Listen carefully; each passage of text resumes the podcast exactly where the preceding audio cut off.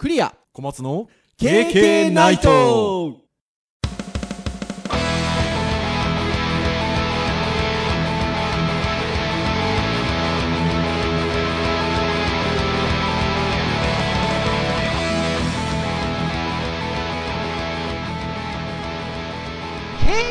ナイト。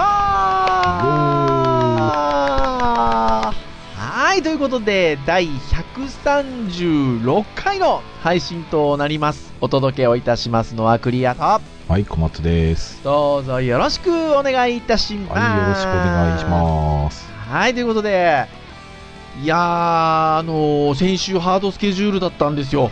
ほうほうほう。ハードスケジュールっていうか、まあ、1週間ちょっとぐらい休みなかったのかな？うーんまあ、基本的にはずっと仕事をしてたっていう。福岡にいるときは、あの、自宅勤務なんですけど、あとはですね、まあ、これも多分表に出たんでいいんだと思うんですけど、今年から大学院の授業をちょっと担当させていただくことになりまして、はい。まあ、院で授業をやるっていうことなので、任命式的なものがありましてですね、うーん。学長に任命書をいただきながらですね、はいはいはい。写真を撮りですね、はい。はい、みたいなことで、まあ、大学で授業、大学院ですね、授業がちょっとスタートしたりとか、あとはその前の週から専門スクールの方ですね、ちょっと久方ぶりにクラス生の授業を担当することになったので、半年間ほどやってますよ。まあ、社会人相手ですね。はい。なんかあれですよね、こう言言っていいのか良くないのかよく分かってないですけど、小松先生もちらっと授業やるような話もあるんでしょ？ああ、まあちょっともうね、まだ契約書あれですけど、まあそうですね。よね。そんな話もちらっと、ちらほらと。依頼依頼はいただいてます。はい。。ちらほらという感じですよね。はい。ってなところで、なんでね、ちょっとこの収録してる時にが、その時のほどと休んでない分の代休みたいなところで、うーん。ちょっとお休みがいただけてるんですが、とは言いながら、こう、まあ、この時代ですから、なんかもうこ、この講師のなんかね、区別がはっきりつかないと言いましょうか。休みでもちょいちょいちょいちょいちょっとメッセージやり取りしたりとかね。うん。ちょこちょこっとしたお仕事っぽいことしてみたりとかね。なかなか、あの、この春の時期は、まあ、新年度始まってすぐということもあるので、大変ですね。うん、そうですね。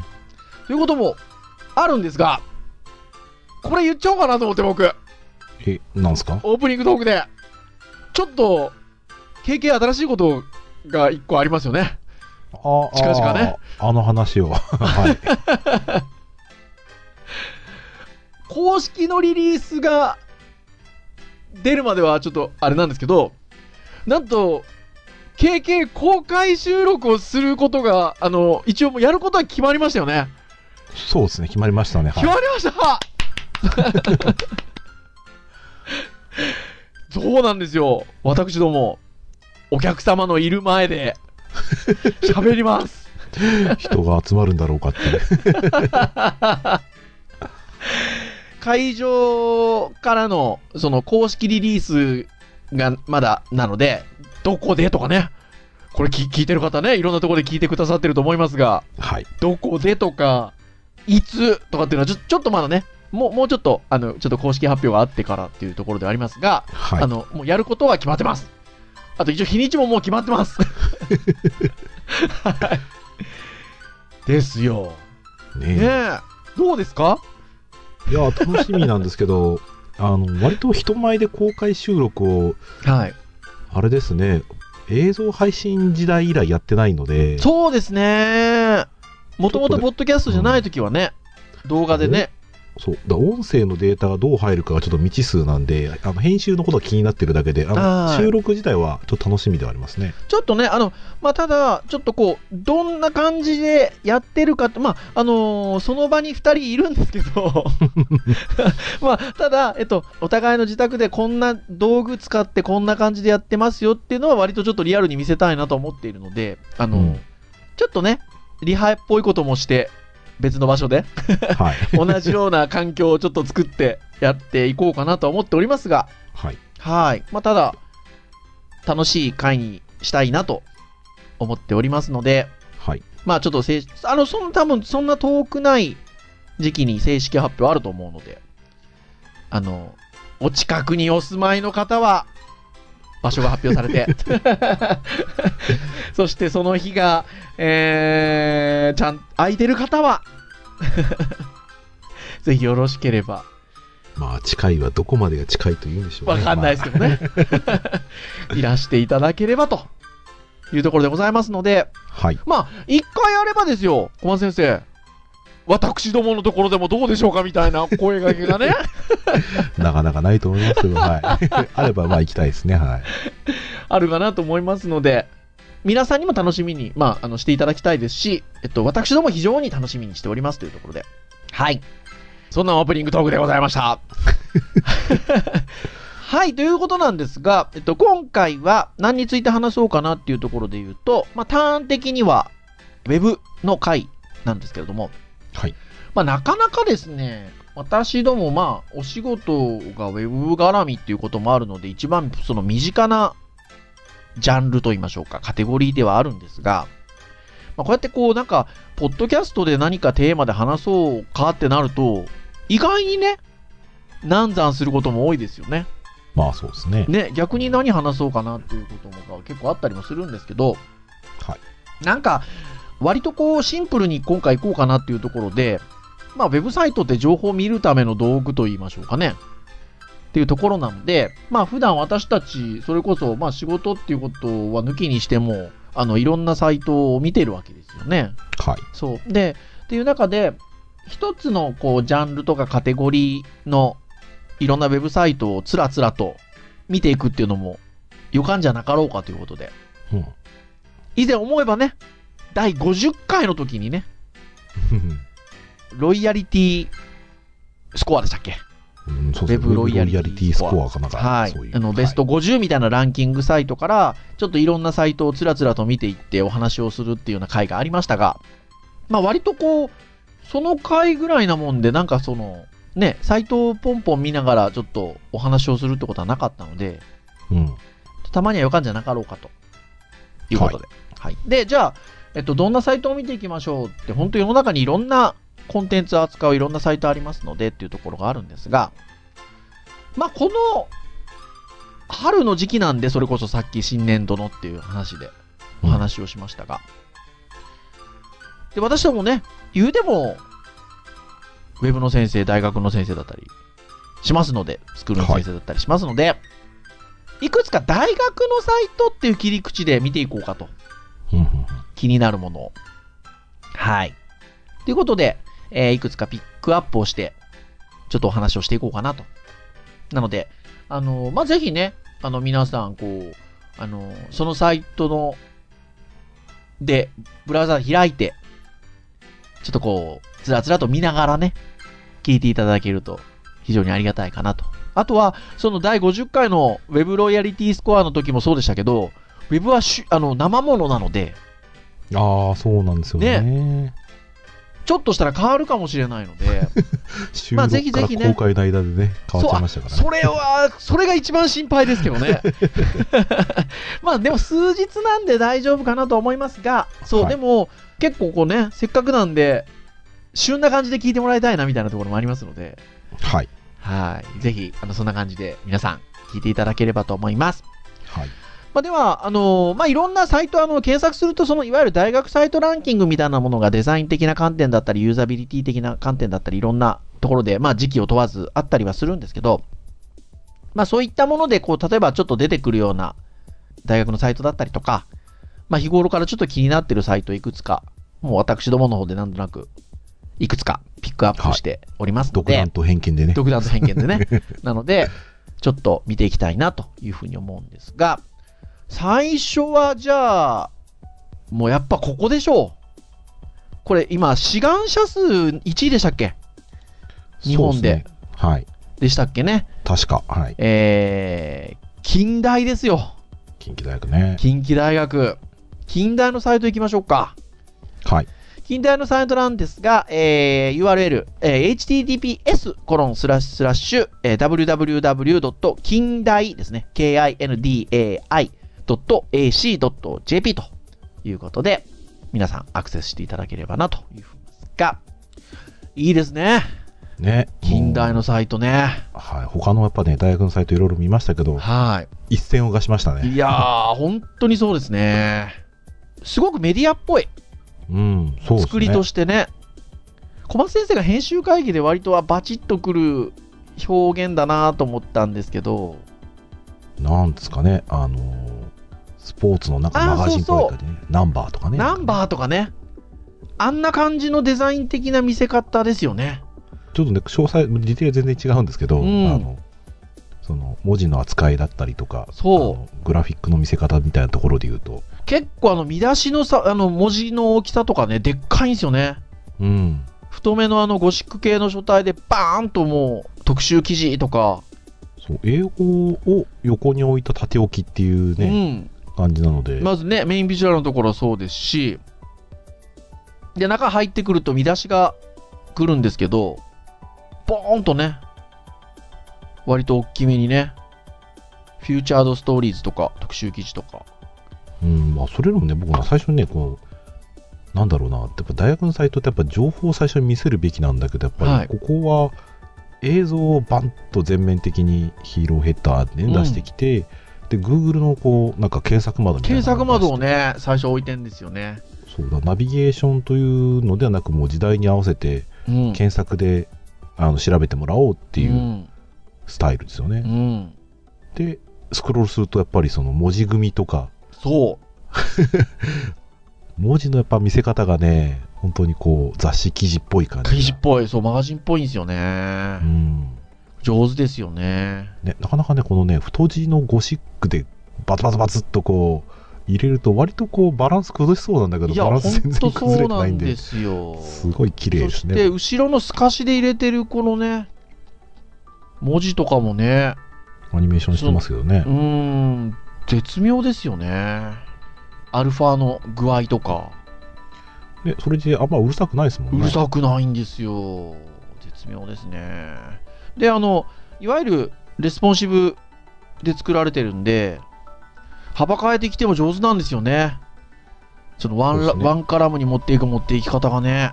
うん、あの、どのサイズで見ても、多分中途半端にスクロールするところはないですね。ないんですよね。上手だよなそうで僕はやっぱりさっきね、あの言ってたので言うとその PC だとねロゴが割とこう雑誌の見出し並みにでかいなと思わせるんですけど、うん、それそのまんまの比率でスマホに落とし込むと逆に読みやすいサイズの、ね、そ。見出しになってるっていうう、うん。すげえ計算されてんなっていうのがね。そうそしてこのねマーキーのね見せ方なんですけどこれ多分キーワードなんでしょうけどはい。なんかメニューっぽく見えるんですよ僕そうですね。配色とかそうん。のデザインの置き方で、うん。そう。でそれもあの悪くないな悪くないと思います。なんかね、その結局、あれでしょ、その検索窓の下のマーキーのところでしょ？あそうですはい。そうだから、さっきね、小松先生おっしゃった通り、そのなんか分かりやすいメニューをドンって、まあ、し下にハンバーガーメニューありますけど、み右下に。はい。まあ、基本的にはその、ね、もうもう自由なキーワードで検索してよねっていうスタンスで検索窓ドンと置いてるじゃないですか。はいそれだけがあるとちょっと不安かもしれないですもんね。うんあのねね、どっかのほら、自治体のサイトもあったじゃないですか。はい神戸でしたっけ、あれ？神戸市かなんかはいうんやってましたねうん、ね、まあ賛否ありましたけど、ここ、なんかそう、その割とこう入り口の作り方使いつつ、もうまさにおっしゃる通り、このあのマーキーのところの見せ方がメニューっぽいので、あのその辺の不安感がないですよね。うんでちょっとこ検索丸だけ置かれてるような不安感がないというか。うん、そうだある意味ねメニューをそのその時々のあの使う人に合わせたそうそうそうそうね使ってる人のだってキーワードですもんうね、ん、結局ね。そうそうそう合そう。理。的すごい。うん、そうでメニューとかもね一応見るんですけど、はい。あの大学とかってやっぱりいろんな情報を持っていろんな対象の人にいろんなものを届けたいので、うん、たくさんトップページでね見せたくなると思うんですけど、やうん、っぱカテゴリー分け方がねすごい抑えられていて、うん。そうこれはあのすごく勇気があるなっていう、思います、まあそれでちょっと使い勝手がいいので、うん。いや、これは上手ですよ。やっぱ勢いあるとこ違うな。と思いますね。あと、あれなんですね。その、いわゆる近代っていうのも、ブランディングなんでしょうね。だああってそのそうですね英語の表記？はい近大 University って大学かぶってるやんみたいなのあるじゃないですか。ああ、そうですね。近大大学的な。ね、そうでも近大なんですよね、だからもうね。そうですね。うん。この辺上手だなそうですね。もう近大マグロとか言うぐらいねそう、近大マグロとかね。いや、ほんとそうですよ。なので、ぜひ皆さん、ご覧になっていただけるとね。ね。こう動画の動画の見せ方も今っぽいですよね。そうですね。動画自体もね。ドローンも飛ばしてますしね。うん。うん。動画めちゃめちゃうまいです。うん、超うまいですね。ぜひご覧になってみられてください。ということで、近代のサイトをちょっと紹介してみました。ベタ褒めじゃないですか、もベタ褒めですよ。でもこのあ、僕この後にまだもう大好きなう。サイトああ、はなんですよね。い。用意してますね。はい。そして、構成としては似てるんだけどっていうところでちょっとご紹介したいのが、立教大学のサイト。はい。ちょっとご紹介したいんですよね。えーアドレスが、えー http かなこれは。コロン、スラッシュスラッシュ、えー www. 立教ですね。rikkyo.ac.jp ということで、アクセスしていただけますと、ここもね、ファーストビューが動画ですね。そうですね。うーん。ただ、ちょっとなんて言うんでしょうね。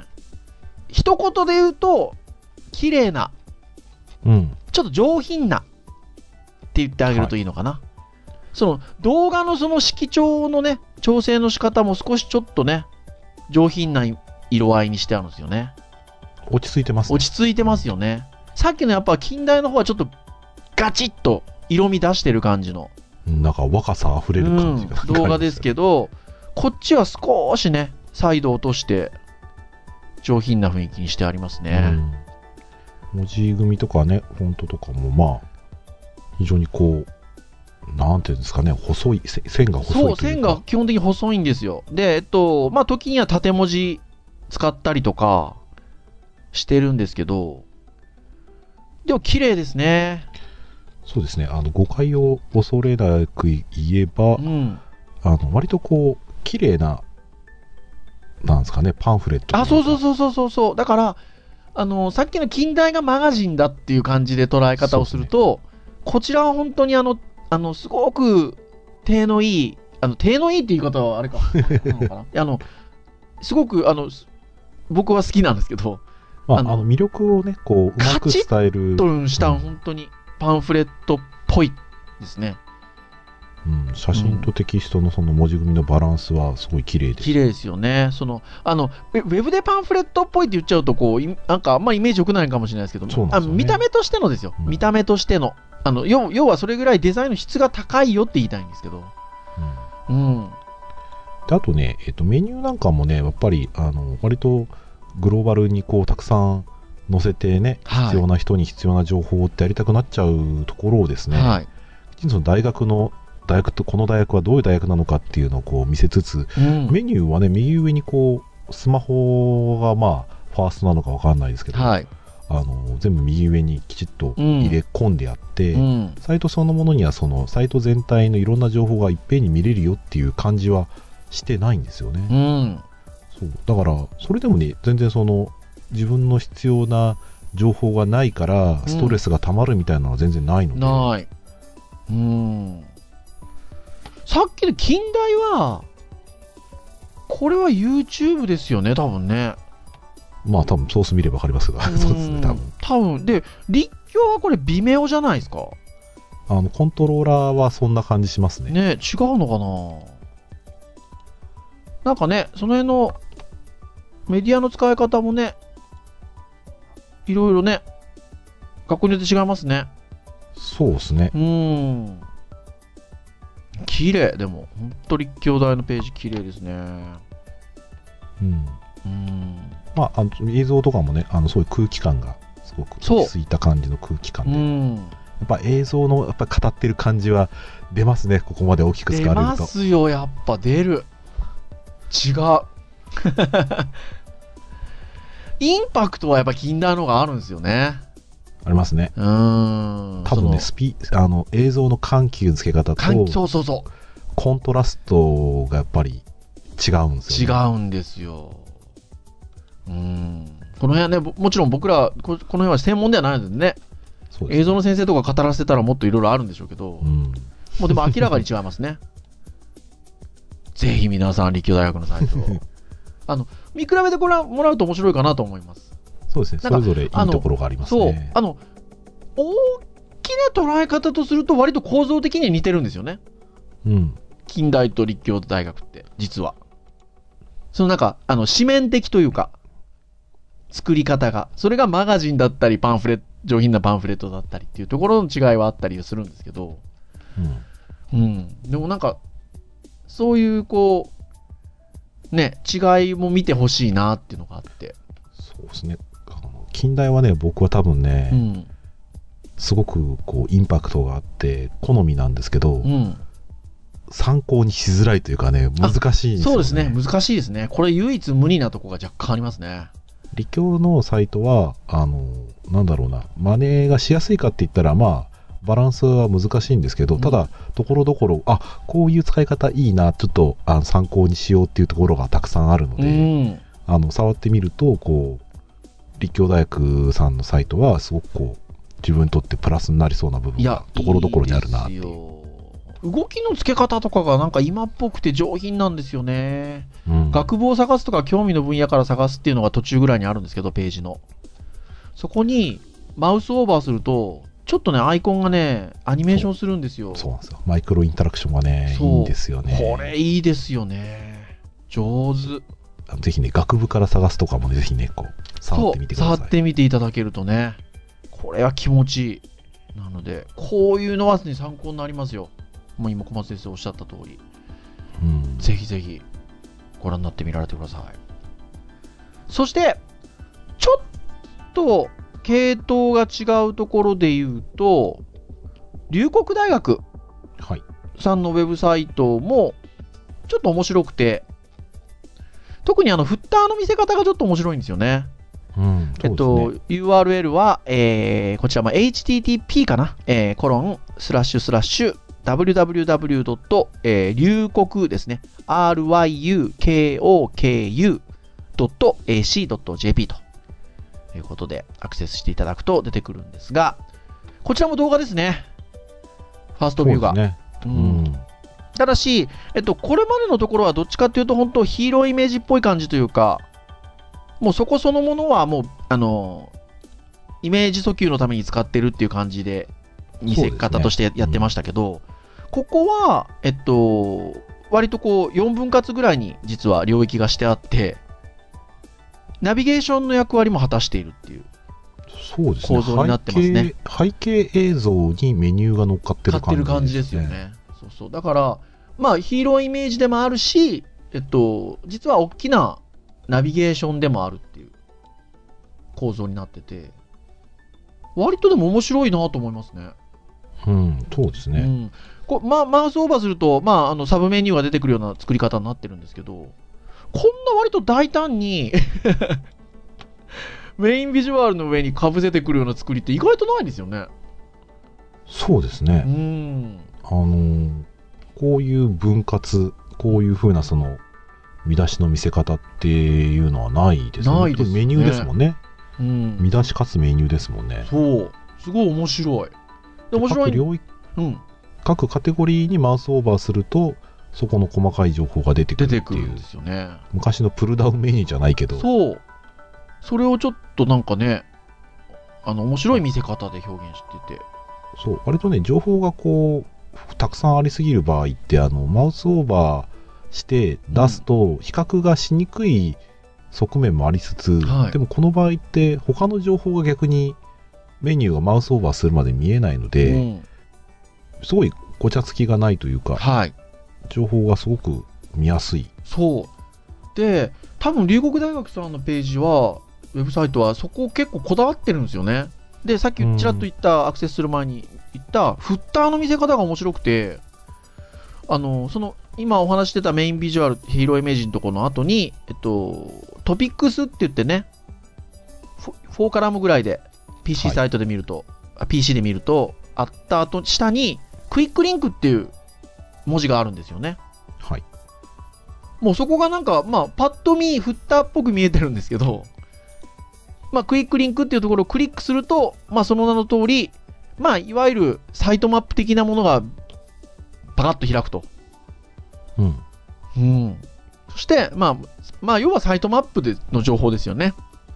まあ、直接クリックして、えクイックでそこまでたどり着かせようという感じなんですけど、なんかね、あの、これを開いてないっていうのが面白いなと思って。割と大胆ですうよね。ん。大胆なんですけど、うんやっぱちょっとね、うん、あれですね、スマートフォンの方、スマホのモバイルファースト的な感じに感じますね、ここは。しますね。いやー。そう、PC だけで考えたら、従来だったらクイックリンクじゃなくて、こういう太い縦長なフッターとして割と作っちゃっても全然変じゃないので。変じゃないんですけど、ただ、さっきのその、ヒーローイメージのところのメインのところの見せ方といい、多分こだわってますよね。その割とた畳むというか、わかりやすくもう本当にナビゲーション的なところっていうのを見せてあげて、必要な人にたどらせるっていうような、そうですね。難しいな、ちょっと表現として難しいんですけど、同じ考えでこうなってると思うんですよ。うんこのメインビジュアルのところの見せ方と、このフッターのところの見せ方が、同じ思想でこうなってるっていうのがすごくうんわかるなっていうそうですね。感じがするんですよね。そうで、あと僕違う観点で言うと、うんあの、下のこのリンクって、はいある意味割り切りだと思ってて、はい。あの、ぱり昔の考え方で言えば、印刷しやすくしたいっていうところで、やっぱりね、そういう情報は見せたいってなると、うん。畳んでるやつって普通は印刷できないんですよ。はい。あもちろんプリント用の CSS 作れば別ですけど、うんまあそうですね。まあ、ちょっとそれを考えたときに、はいあの、ある意味今そういうそのプリントする時代じゃなくて、もうスマートフォンで持ち歩いて見れるんだからっていうのに、ね、ちゃんとこう割り切って作ってるなっていうう感ん。じが正解な感じしますいや、けどね。正解な感じもしますよ。するする。うん。動画ですね、それでやっぱね。そうですね。ん。でも逆に言うとですよ、えっと、今こっち、こちらで私たちね、気になったところでピックアップしてて、たまたま近畿大学も立教大学も龍谷大学も、もうバーンって最初ファーストビューで動画来るんですけど、はい。意外と少ないですよね、少なかったです。うん。逆にね。はい。あの、取り上げてるのが全部そうだから、あれ、もう今時は全部こうなのかなと思いきや、他は意外と今まで通りのね、カチッとね、情報量の多いものを番組してね。比率的には別にそれが悪いわけじゃないんですけど、うんあの、多いですね。多いですよね。うん。まあある意味大学っぽいし。そう。別に言い悪いで言ってるわけじゃないですよね。やっぱいい、上手。で、それぞれ違いますもんね、やっぱね。そうですね。近畿立教龍谷ね。えそうですうね。ん。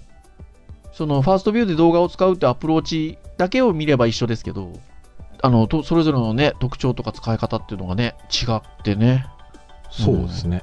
いいですね。ってなところなんですが、はい。ただですよ、まあ、ちょっとこの龍谷大学は、あの、割とこう、畳んで見せたりっていうところもありますが、最近割とね、あの、大学のサイトに限らず、ちょっとこういう割と縦位置の長いものっていうのが多いじゃないですか。多いですね。ね。それじゃいかんと私はよく授業で言っとるわけですよ。お まあ、ない。か？んというか、その、まあ、トレンドの授業なんかよくで、あの、お話をするんですけど、まあ、そういうものが非常に多いので、あの、うまく作んないと難しいよって話をしてるんですけど、ちょっとね、あるサイトをね、そういう場でよく紹介するんですよ、僕。はい。大学のサイトなんですよ。はいはいはい。大好きで。多分飯、このサイト見ながら3倍ぐらい食べれるんですけど。なので僕のね、トレンドの授業とか参加されてる方は、あの、僕がこのサイト取り上げてるの何度か聞いてると思うんですけど、まあせっかくなんで、大学のサイトのテーマなんでちょっと紹介したいなというところで。東京農業大学。うん。小松先生、編集会議で僕このサイトって言って紹介するまでって、ちゃんと見たことありました？うん、多分ないと思います。そうですよね。あの、アドレスは、えー www、えっ、と、http コロンスラッシュスラッシュ www. 農大ですね。nodai.ac.jp ということで、うん東京農業サ。マーキャンプの時見てなければ多分見てないと思いますね。ああ、サマーキャンプの時には紹介してないような気がする。どうだったかな？はい。っていうところなんですが、どうですか？このサイト。いや、いろいろと素敵ですね。ねえ。よかったです。僕はそう言われて、なんか僕別に使っ作ったわけでも何でもないのに、ニコニコしちゃってるっていうね、はい、ありますが。まあ、いわゆるあれですよね。スプリットスクリーンですよね。そうです。スプリットスクリーン、スプリットレイアウトですね。そう PC だと横に2つにして、はいまあ、なんですか、2列ですかね。2列にし、まあ、真っ二つに分けてるんですよね。で、片方を固定するんですよね。そうですね。あくまでも片方側をスクロールして情報を見せ、えー固定してる側で少しこう、あの、イメージの訴求と言いましょうか。うん。っていうところにうまく場所を使ってると。まあ、連動させながらです、ね。これあれですね。あの、いや、全然、あの、悪い意味じゃなくて、はい。昔のはいサイトって、はい。あの、フレーム使ってたじゃないですか。はい。で、フレーム使って、上とはいメニューをはい固定して、右側だけ変える作ったじゃないですか。はい。今、動き的にはそれに僕近いなと思って。そうなんですよ。だから動き的にはそうなんですよね。ただ、。比率が全然違うので。違うのと、そうそうそうそうそう。であとはね、うんあの個人的にやっぱり僕緑色好きなのではい。配色ね。そう自分のねサイト作る自分もよくデザインをするときに緑色を使い使っちゃうんですけど、はいはいはい。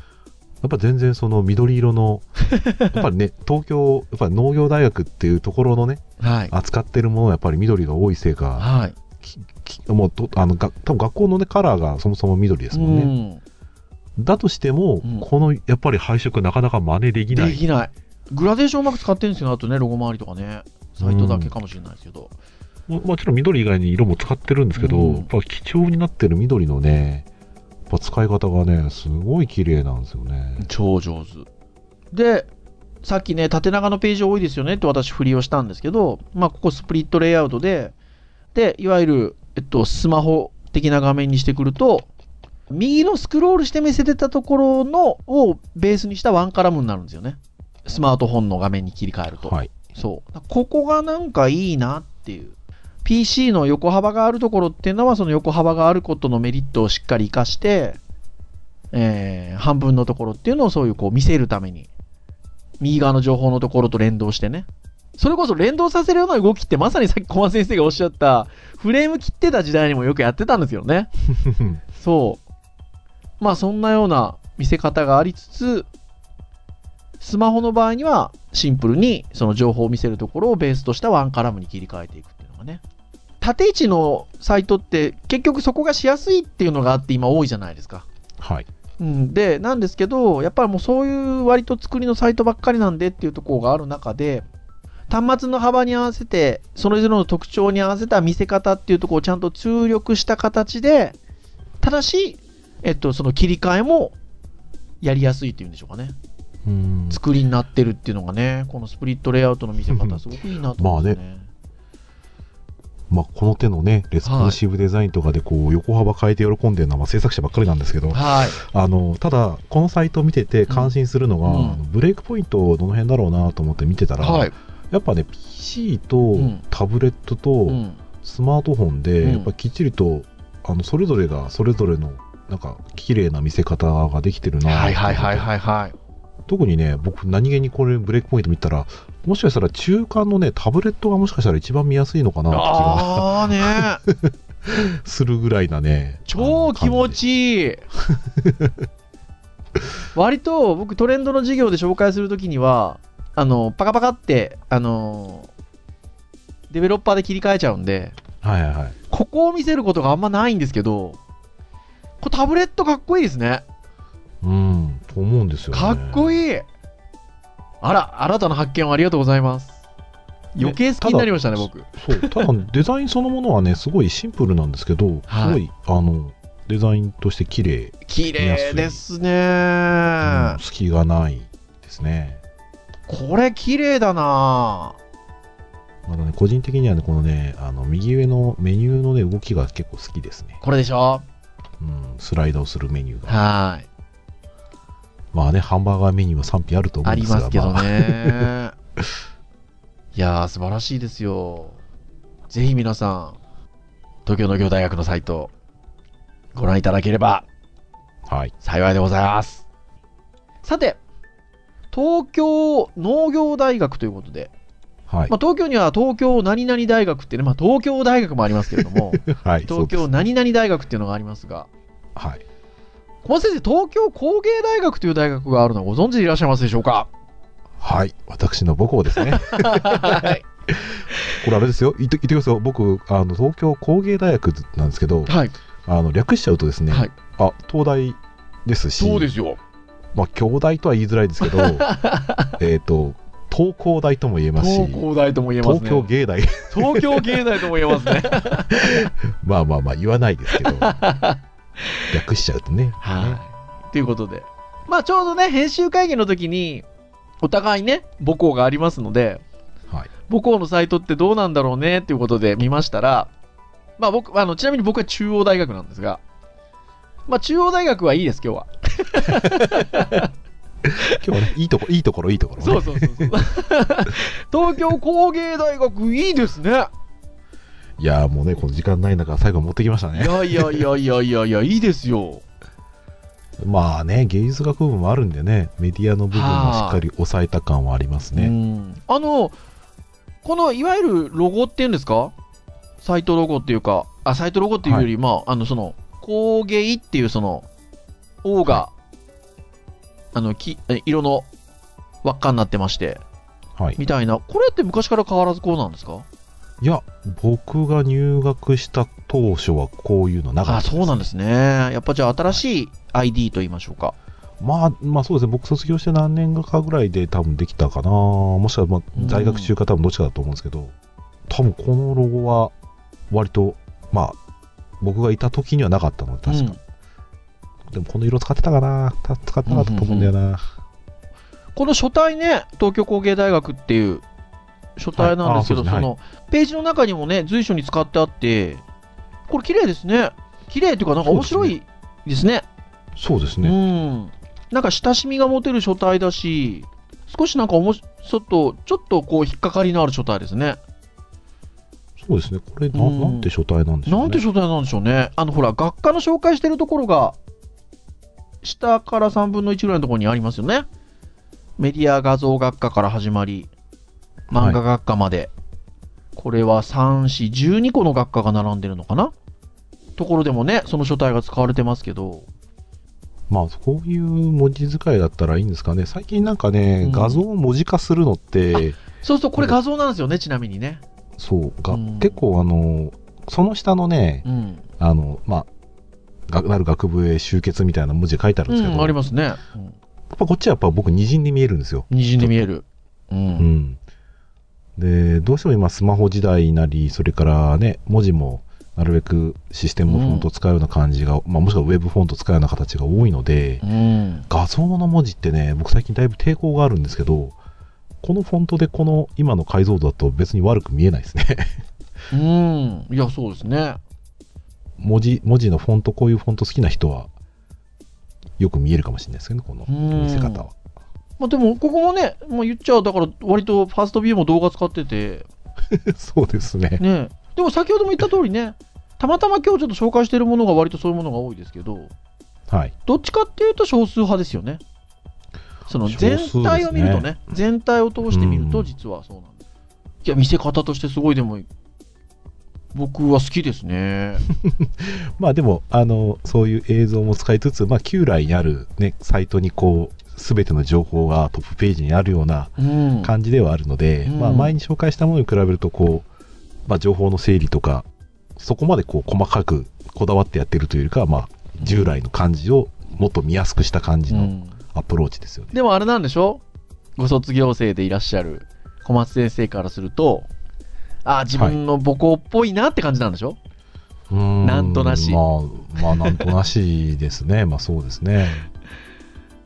はい。あ、ちなみにごめんなさい、アドレス言ってなかったですね。https コロンスラッシュスラッシュ www.t 工芸ですね。k-o-u-g-e-i.ac.jp というところでございました。はい。はい。ぐらいのところでしょうかね。そうですね。はい。5つほど紹介してまいりましたが、まあもちろんですね、まあいろんな大学さんのサイトあります。当然、あのデジタルハリウッド大学のサイトもありますが、はい。まあいろんなサイトございますので、いろいろ、こういろんな切り口で先ほども冒頭にも言いました通り、なんかランキング記事なんかもあったりもしますし、まあ昨今ね、あのギャラリーサイトたくさんございますので、学校とか、スクールとかいうカテゴリーで、あの、見ていただくといろんなもの見れるかなと思うので、ぜひぜひねね。ご覧になっていただいて。うん。まあ、今回、あれですね、やってみて面白かったのは、あの、うん。まあ、大学を今回選びましたけど、はい。大学がね、その、サイトに持たせる目的っていうものが、それぞれね、皆さん、共通であり、それぞれこう見せ方なり、アプローチが違うっていう感じだったので、あの、比較がね、うん。同じ大学としてっていう比較ができたので、うん。まあなんか今後もですね、そういうサイトの比較っていう意味だと、まあ、おそらくそれぞれが持ってるね、ものが違うと思うんで、うん、あると思うので、違うジャンルでちょっとまたやってみたいですね。ね、やってみたいですね。はーい。そうしましょう。はい。というところでしょうか。はい。KK ナイトは毎週木曜日に配信をいたしております。公式サイトアクセスをしていただけますと、プレイヤーがありますので、直接そこで聞いていただくことができます。iTunes ストアなどの、えー購読登録サービスサイト、まあ、サービスですかね。ごめんなさい。えーサービスなどで登録をしていただきますと、えー自動的に端末に振っていきますので、えーお好きなタイミングで聞いていただけるというところでございますので、ぜひ、お好きなカテゴリー、テーマの時に、からでもいいので聞いていただいて、そして、公開収録 思い出した。まあ、近々発表になるかなと思いますので、まあ、お近くにお住まいの方でいらっしゃったりとか、ご都合の良い方、ぜひお越しいただければ、楽しい会になるんじゃないかなと思っております。はい。はい。じゃあ、以上といたしましょうかね。はい。えーお届けをいたしましたのはクリアと、はい、小松です。それでは、次回、えーかな137回の配信でお会いいたしましょう。皆さん、さようなら。さようなら。噛んだ噛んだ